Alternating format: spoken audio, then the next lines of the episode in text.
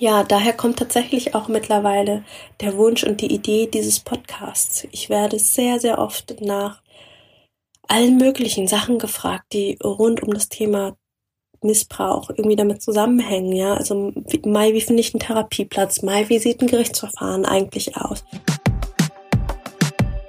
Hi und herzlich willkommen im Me Too Podcast, dem Podcast für Opfer und Betroffene von sexueller Gewalt. Ich bin Mai Nguyen und ich führe dich hier durch. Bitte, bitte sei achtsam mit dir beim Hören des Podcasts. Wenn dich die Inhalte triggern, such dir auf jeden Fall Hilfe, denn das Schweigen hat ein Ende. Hi und herzlich willkommen zur ersten Folge dieses Podcasts. Erste Folgen sind immer irgendwie was Besonderes, oder? Ich bin Maingün und ich wurde zwischen meinem 8. und 14. Lebensjahr mehrfach sexuell missbraucht. Ich habe mir bis vor wenigen Jahren nicht vorstellen können, dass ich mich jemals so vorstellen würde. Ich habe mich furchtbar, furchtbar für das geschämt, was passiert ist. Ich hatte unglaubliche Angst vor allem Möglichen. Also überhaupt davor, wie andere reagieren, aber auch davor, wie der Mann reagieren würde, wenn er das erfahren würde. Ich habe mich unglaublich einsam gefühlt. Ich dachte immer, ich wäre die Einzige, der sowas passiert wäre und dass es mein Problem ist. Und ja, mit diesen Gefühlen von Scham, Angst und Einsamkeit saß ich sehr, sehr lange alleine rum, in Anführungsstrichen. also nicht, dass ich ein ähm, ja ein unglückliches oder trauriges Leben hatte. Ich bin ein sehr extrovertierter Mensch. Ich hatte sehr, sehr viele Freunde, habe immer sehr viel gefeiert und einfach sehr, sehr viel gemacht. Aber trotzdem war immer dieses Gefühl, dass irgendwas nicht richtig ist, dass irgendwas nicht stimmt. Und die riesengroße Angst davor, dass jemand eines Tages mein so großes und dunkles und wohlgehütetes Geheimnis erfahren könnte. Das schwebte irgendwie über jedem tieferen Gespräch, über jeder engeren Freundschaft. Und ja, tatsächlich erst im Alter von 25, das Jahr, das war das Jahr 2016, in dem der, der Hashtag MeToo aufkam. Ich auch. Das war ein für mich sehr, sehr prägendes Jahr, in dem das Thema Missbrauch und Vergewaltigung sehr, sehr präsent war in den Medien und ja auch bei mir was wachgerüttelt hat.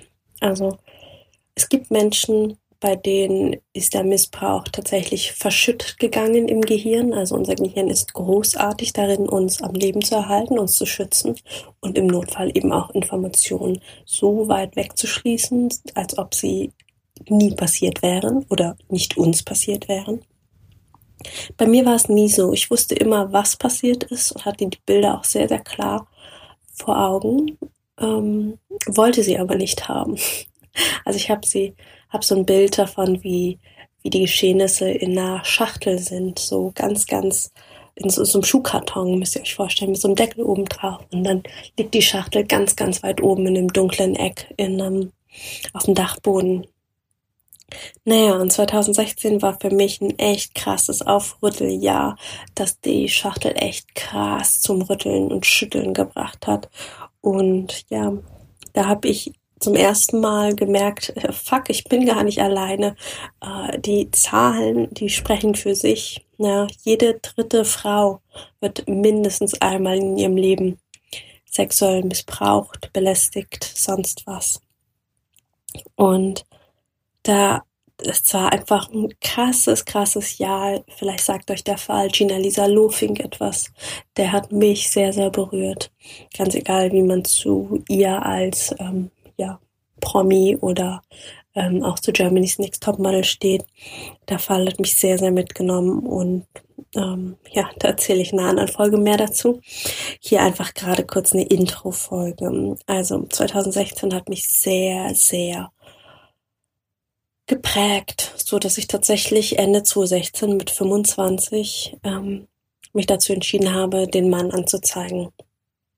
Das war ein riesen, riesengroßer Schritt für mich. Da erzähle ich auch später mehr dazu, was äh, eigentlich hinter so einer Anzeige alles steckt und wie das eigentlich mit Verjährung etc. aussieht. Naja, auf jeden Fall äh, begann da dann etwas, womit ich überhaupt nicht gerechnet habe. Nämlich eine Krankheit, die posttraumatische Belastungsstörung. Denn ein sexueller Missbrauch, eine Vergewaltigung ist oder kann in sehr, sehr vielen Fällen zu einem Trauma führen. Und das ist bei mir geschehen. Ja, eine posttraumatische Belastungsstörung hatte ich plötzlich. Und die hat mich, ja, einen sehr, sehr spannenden, interessanten Weg gehen lassen, den ich so sonst nie gegangen wäre. Ja, ich bin drei Jahre durch Krankheit durchgegangen. Also ich war, hatte wie gesagt die posttraumatische Belastungsstörung. Ich habe gleichzeitig auch eine Burnout-Diagnose bekommen, die übrigens Erschöpfungsdepression heißt in Deutschland und auch eine mittelgradige Depression. Nur mal so, um äh, ein paar Krankheiten äh, Namen zu droppen. ähm, es ist irgendwie ziemlich krass. Und ich habe in den drei Jahren seit Auftreten der Krankheit ähm, oder eher, ja, meine Therapeutin nannte es immer, sie hat immer gesagt, das ist gar keine Krankheit, Frau Mühen. Das ist vollkommen gesund. Das ist richtig gut, dass Ihr Körper Ihnen jetzt zeigt, dass Sie Ruhe brauchen. Ja, also Krankheiten zeigen einem auch, was man tun soll, was der Körper braucht, was man lernen soll. Aber das ist eine andere Geschichte. Ich schweife ab. Ich komme zurück. Ähm, Krankheit. Und auf Krankheit folgt Heilung. Aber natürlich nicht so, wie man es sich vorstellt. Oder zumindest nicht so, wie ich es mir vorgestellt habe. Ich habe früher, ähm, wow, krass, sieben Jahre waren es. Ich habe sieben Jahre im Großkonzern gearbeitet, im strategischen Management, also der strategischen Planung, habe mit äh, ja, Zahlen um mich herum geworfen, also so Millionenbudgetbeträge und ähm, KPIs, Key Performance Indicator, also sogenannte ähm, Kennzahlen, äh, Schlüsselkennzahlen, bla bla bla. Also damit möchte ich euch gar nicht so doll zu texten. Das ist ähm, lange, lange her, zumindest gefühlt für mich. Und ja, irgendwie dachte ich damals halt, naja, ich zeige halt an und dann mal gucken, was passiert. Vielleicht wird der Mann, ähm, ja, vielleicht findet ein Gerichtsverfahren statt, vielleicht auch nicht, aber äh, ich habe mein Bestes getan und äh, dann geht mein Leben halt so seinen Lauf. Das war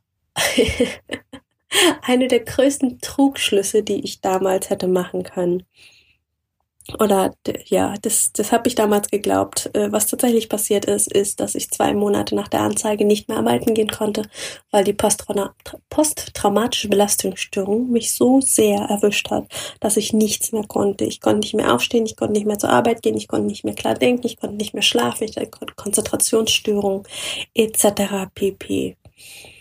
Ich erzähle euch das nicht, um euch Angst zu machen vor einer Anzeige. Ein Krankheitsverlauf kann bei jeder Person anders sein. Es gibt Menschen, die werden vergewaltigt und äh, die haben keine posttraumatische Belastungsstörung. Und die können tatsächlich danach sehr, sehr gut und sehr schnell damit umgehen und abschließen.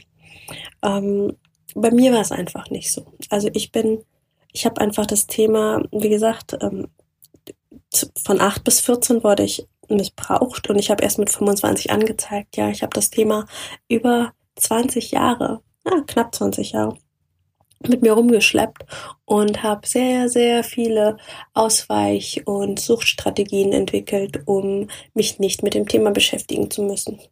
Beispielsweise ähm, wurde mir immer wieder empfohlen, ich könnte ja meditieren. Und ich habe mir gesagt, nee, meditieren, das ist nichts für mich. Da rumsitzen und Om machen, nee, das kann ich nicht. Und die Male, die ich es probiert habe, habe ich mich hingesetzt. Und jedes Mal, wenn ich mich hingesetzt habe und anfangen wollte, ähm, habe ich einen halben, also ich, ich habe richtig Angst bekommen. Das war so richtig, ich habe Unruhe bekommen und ich konnte nicht still sitzen und ich wollte nicht. Und nach zwei Minuten bin ich in der Regel aufgesprungen, habe gesagt, ah nee, meditieren ist nichts für mich, so ein Scheiß. und ich äh, gehe jetzt äh, einkaufen oder eine Einkaufsliste schreiben oder meine To-Do-Liste abarbeiten, was auch immer. Also nur um mal zu verbildlichen, was äh, ja was für ein Mensch ich vorher war. Also ich war wirklich sehr, sehr straight, sehr ähm, karriereorientiert, ähm, habe sehr viel Geld verdient, auch im Großkonzern mit meinem Job und hatte auch echt gute, gute Aussichten, wie es weitergehen könnte, sollte. Und ja, dann kam eben die Krankheit eben den Weg, die vielleicht keine Krankheit, sondern eine Gesundheit der Seele ist, wie man es nimmt. Ne? Deswegen da auch gerade nochmal den Ausflug zu meiner Therapeutin. Also, ich bin wirklich drei Jahre lang durch alles Mögliche durchgegangen. Ich habe Psychotherapie gemacht, ich habe mich aber auch mit alternativen Heilmethoden äh, beschäftigt. Ähm, ich war bei einer Heilpraktikerin, bei der äh, wir auch zum Beispiel meine Hormone analysiert haben, meine Darmflora, meine Neurotransmitter. Ähm, ich habe mich mit Yoga, Acro-Yoga, Meditation, aber auch mit Tantra beschäftigt. Also wirklich ähm, ganz, ganz viele ja, vielfältige Sachen, innere Kindarbeit von der Stefanie Stahl, oh, das Kind in dir muss Heimat finden. Das war so ein Buch, was mich total, total geflasht hat. Ähm, einfach weil ich damit super viel arbeiten konnte, weil ein Missbrauch, das ist, ja, das ist einfach so, so vielschichtig, dass man da, ja, man kann da nicht einfach mal eben kurz ein paar Stunden Therapie machen und dann ist das halt durch. Also in der Regel nicht. ähm, ja, und neben der ganzen Selbstheilung, sage ich mal, bin ich äh, dann eben auch noch den ganzen juristischen Weg gegangen. Ich habe eine Anwältin gefunden. Ich habe äh, tatsächlich Gerichtsverfahren hat stattgefunden. Ich habe mich mit unglaublich vielen anderen Opfern auch connected. Also ich habe ja, ich habe circa ein halbes Jahr bis Jahr gebraucht, bis ich anfangen konnte, darüber auch offen zu sprechen, also mit Freunden. Also erst habe ich angefangen im kleinen Kreis mit Freunden, Familie und später den eben auch mit eher Bekannten und ja, dann irgendwann wurde es eben auch Social Media und öffentlich und ja, zuletzt auch, ähm, also mittlerweile rede ich auch auf Bühnen darüber und bin gerade dabei, mein Buch zu schreiben über das Thema. Und es ist einfach für mich war es irgendwie ein Schritt einfach, also sehr, sehr, ich sag mal, ähm, ein Schritt nach dem anderen. Also ich habe, ich gehe einfach meinen Weg. Ich bin meinen Weg gegangen. Für mich war es wichtig, ähm, dass ich das Richtige tue, ja, den Täter anzeigen. Wer weiß, wie viele Opfer er noch hat. Und vielleicht bin ich die Erste, vielleicht aber auch nicht. Und selbst wenn ich die Erste bin, hat es jemand nach mir vielleicht einfacher. Ja, und es war für mich sehr, sehr spannend zum Sehen, zu spüren, dass das, was ich dann angefangen habe, online zu teilen, ja, ich habe dann auch online angefangen, über Missbrauch zu reden und ähm, habe unglaublich krasse Rückmeldungen bekommen. Ich habe innerhalb von den letzten drei Jahren habe ich über 100 Rückmeldungen von Frauen und sogar zwei von Männern bekommen, die gesagt haben, me too, ich auch, danke Mai. Und für viele von denen war es das aller, allererste Mal, dass sie darüber gesprochen haben, weil sie einfach gar nicht das Gefühl hatten, dass es irgendwen in ihrem Umfeld gibt, mit dem sie darüber reden können. Oder ja, es ist einfach ziemlich, ziemlich krass, ähm, Ihr erinnert euch an das, was ich am Anfang gesagt habe, wie, wie krass mächtig diese Gefühle von Angst, Einsamkeit und Scham sind, gerade beim Thema sexuellen Missbrauch und Vergewaltigung, dass so wenig Leute darüber reden. Ja, ich meine, stellt euch mal vor, jede dritte Frau, ja, jede dritte Frau. Das heißt, in dem Moment, in dem ich drei Frauen erzähle, müsste eigentlich eine sagen, ja, ich auch. Aber glaubt mir, ähm, das ist nicht der Fall. Ja, also ich habe Monate gebraucht, bis die aller, allererste Frau mich angesprochen hat, gesagt hat, ja, mir ist es auch passiert, Mai. Und danach ist aber eine Lawine losgetreten. Dann kam eine nach der anderen und hat sich bei mir gemeldet. Und ja, daher kommt tatsächlich auch mittlerweile der Wunsch und die Idee dieses Podcasts. Ich werde sehr, sehr oft nach allen möglichen Sachen gefragt, die rund um das Thema Missbrauch irgendwie damit zusammenhängen, ja. Also Mai, wie finde ich einen Therapieplatz? Mai, wie sieht ein Gerichtsverfahren eigentlich aus? Wie finde ich einen Anwalt, eine Anwältin? Ähm, welche Therapiemethoden gibt's denn noch? Also es sind wirklich ganz, ganz viele Fragen, die immer wieder aufkamen, wo ich irgendwie gemerkt habe, so ich mag das größer teilen. Ich mag das, ich sag mal, nachhaltiger teilen, weil in einem Podcast und auch in einem Blog können Leute das nachhören, nachlesen, können sich die Infos raussuchen, die sie brauchen. Während wenn ich das auf Social Media teile, so wie ich es bisher gemacht habe, also Facebook und Instagram, da geht das irgendwann unter. Ne? Also so ein Post ist halt, wird halt irgendwann alt und äh, ja, ganz ehrlich, wer scrollt irgendwie durch irgendwelche Timelines ähm, oder Facebook, äh, Instagram-Feeds durch und liest sich irgendwie irgendwelche super alten Beiträge durch. Und ja, mit diesem Podcast und mit meinem Blog auf meiner Seite meingehirn.de möchte ich einfach meinen Teil dazu beitragen, Informationen ja größer verfügbar zu machen, weil ich meine, wer wer traut sich schon, mich explizit persönlich anzusprechen, zu sagen, hey Mai, könntest du mir mal was äh, zu dem und dem Thema erzählen? Oder hey Mai, willst du mal mit mir einen Kaffee trinken gehen? Das haben ein paar Leute gemacht. Ja, aber das sind eher die wenigen und das sind dann auch eher Leute, die irgendwie in meinem weiteren Bekannten- und Freundeskreis schon waren und sind, ja, die einen Bezug zu mir haben. Aber ich weiß selber, als ich damals vor drei Jahren oder auch früher noch, als ich immer wieder mit dem Gedanken gespielt habe, irgendwie, hm, soll ich anzeigen, soll ich wem davon erzählen oder nicht? Ich hatte einfach keine Ahnung, wo ich Informationen herbekomme. Und ganz ehrlich, beim Googlen, äh, da wird einem schlecht. Ja, also ich habe von einem gehört, ähm, also einer der beiden Männer, äh, die sich bei mir gemeldet haben, ja, dass er eigentlich schon beschlossen hat, dass er nicht anzeigen wird, weil das, was er online liest, ja, also da, da kriegt man halt irgendwie Statistiken wie ähm, jede zwanzigste Anzeige wird fallen gelassen oder äh, bla bla bla, ja, also was man da alles liest und auch irgendwie an Horrorgeschichten, wie schlimm Sachen bei der Polizei ablaufen oder wie, wie schlecht und unprofessionell manche Polizisten mit ähm, mit der Zeugenbefragung umgehen etc. Da wird einem schlecht und klar liest sich das halt geiler. Klar ist das Clickbait. Ja, also wir wissen selber, Negativschlagzeilen und negative Informationen lesen sich viel besser. Und da möchte ich halt mit meinem Podcast, mit meinem Blog jetzt ein Gegenstatement ja abgeben. Ich möchte einfach meinen Weg, meine Ansichten, meine Meinung teilen weil bei mir lief es wirklich vor, vor, vorbildlich. Und ich spoilere ein bisschen.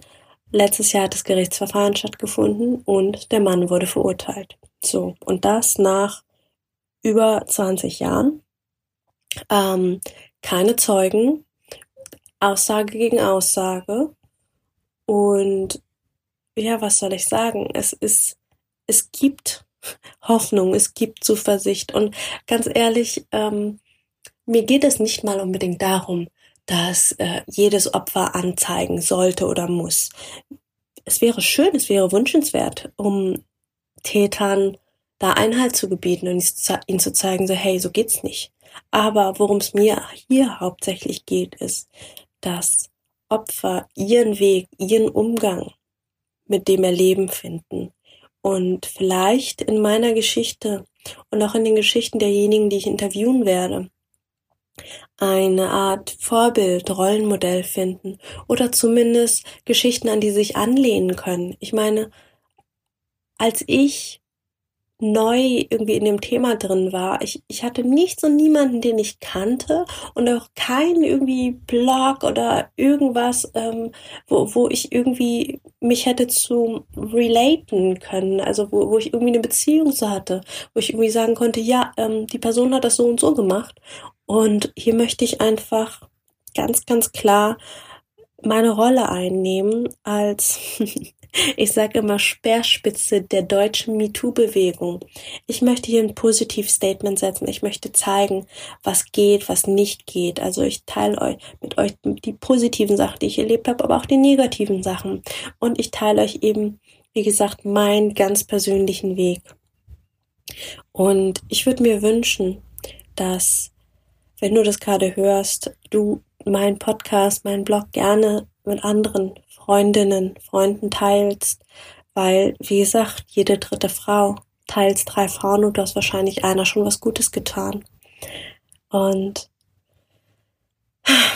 ja, krasses Thema. Ähm, es ist einfach, ja, Wenn du heute eine gute Tat tun willst, teile meinen Podcast, meinen Blog mit drei Freunden, Freundinnen. Und ich glaube, damit, ja, spreadet sich, spreaden sich die Infos, die ich teilen möchte, so, so weit, dass sie wirklich diejenigen erreichen, die es brauchen. Und kurz noch zur Zielgruppe meines Podcasts. Dadurch, dass es die Intro-Folge ist, sollte ich das vielleicht auch noch kurz erwähnen. Primär möchte ich mit meinem Podcast alle Opfer ansprechen. Ich werde auch später nochmal ganz klar erklären in einer anderen Folge, warum ich das Wort Opfer wähle und nicht Betroffene oder Survivor, zumindest nicht im Titel. Also ich möchte wirklich alle Opfer ansprechen und ihnen zeigen, hey Leute, ihr seid nicht alleine.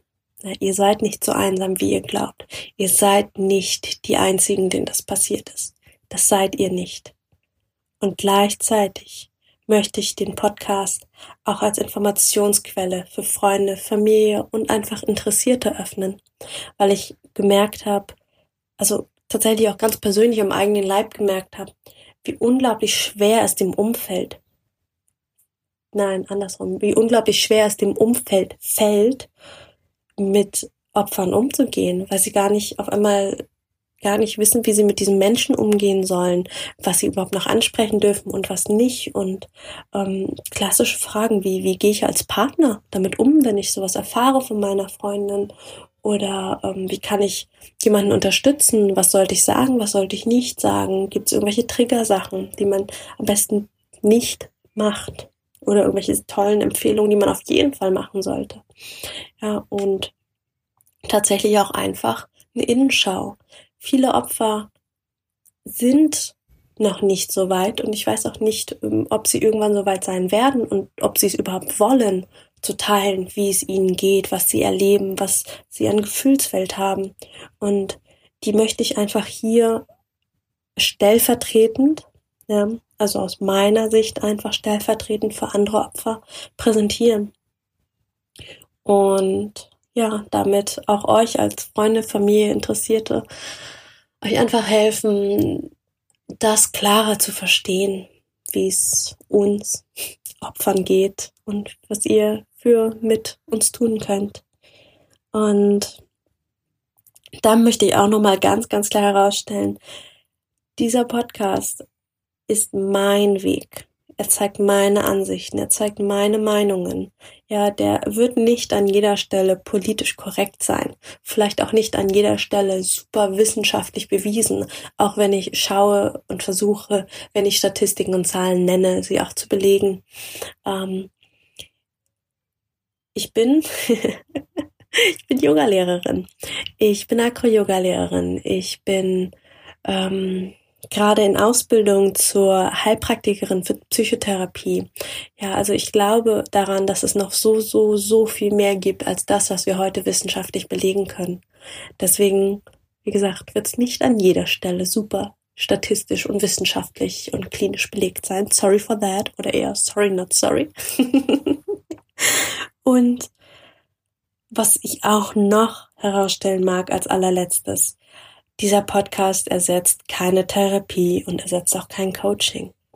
Ich möchte mit dem Podcast euch allen, besonders euch Opfern zeigen, dass ihr nicht alleine seid, dass es Möglichkeiten rausgibt, dass es Möglichkeiten für ein wunderschönes, tolles Leben danach gibt, dass es Möglichkeiten gibt, dass ihr danach wieder oder vielleicht auch zum ersten Mal ein unglaublich tolles, geiles, erfülltes Sexleben haben werdet. Ja, also ich hatte ich habe in einer offenen Beziehung gelebt. Ich war in Swingerclubs. Ich habe polyamorös gelebt. Ich äh, hatte ziemlich viel tollen, guten, großartigen, geilen Sex mit Menschen. mit wenigen, mit vielen. Es ist einfach, ähm, es, es gibt Möglichkeiten. Und ich habe Klar habe ich auch Freunde, ich sag mal, verloren, in Anführungsstrichen, auf dem Weg zur Heilung, die nicht mit dem Thema umgehen können, konnten. Und ein, um einige trauere ich bis heute.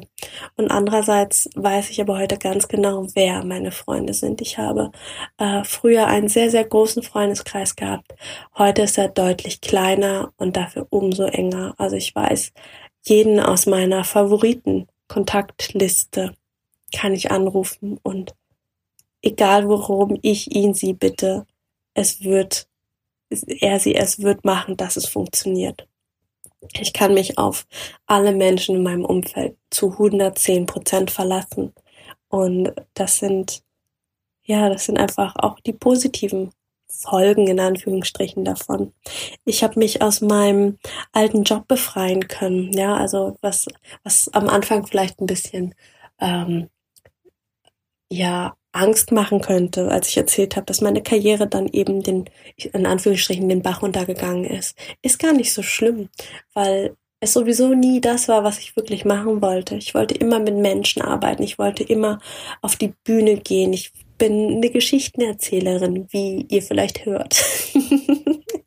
ich bin kein Zahlen, Daten, Faktenmensch. Ich bin kein, ähm, kein kleines Rädchen, das macht, dass ein Großunternehmen noch ein paar ähm, bessere Zahlen im äh, Abschlussbericht schreibt. Ja, ich, ich bin hier, um die Welt zu verändern. Ich bin hier, um Statement abzugeben, um den Menschen zu helfen zu sehen, was für Möglichkeiten sie haben, um den Menschen zu helfen, ja, die beste Version ihres Lebens führen zu können. Ja, damit mag ich die allererste Folge beenden. Vielen, vielen Dank. Hey, cool, dass du die Folge bis zum Ende durchgehört hast. Wenn sie dir gefallen hat, lass mir gerne eine Bewertung auf Apple Podcasts da. Und wenn du über neue Folgen up to date sein möchtest, abonniere auf jeden, jeden Fall diesen Podcast. Und wenn du erfahren möchtest, was sonst noch so hinter den Kulissen passiert, was ich sonst noch so mache, dann folge mir auf Instagram. Alle Infos in den Show Notes. Bis zum nächsten Mal. Deine Mai. Ciao.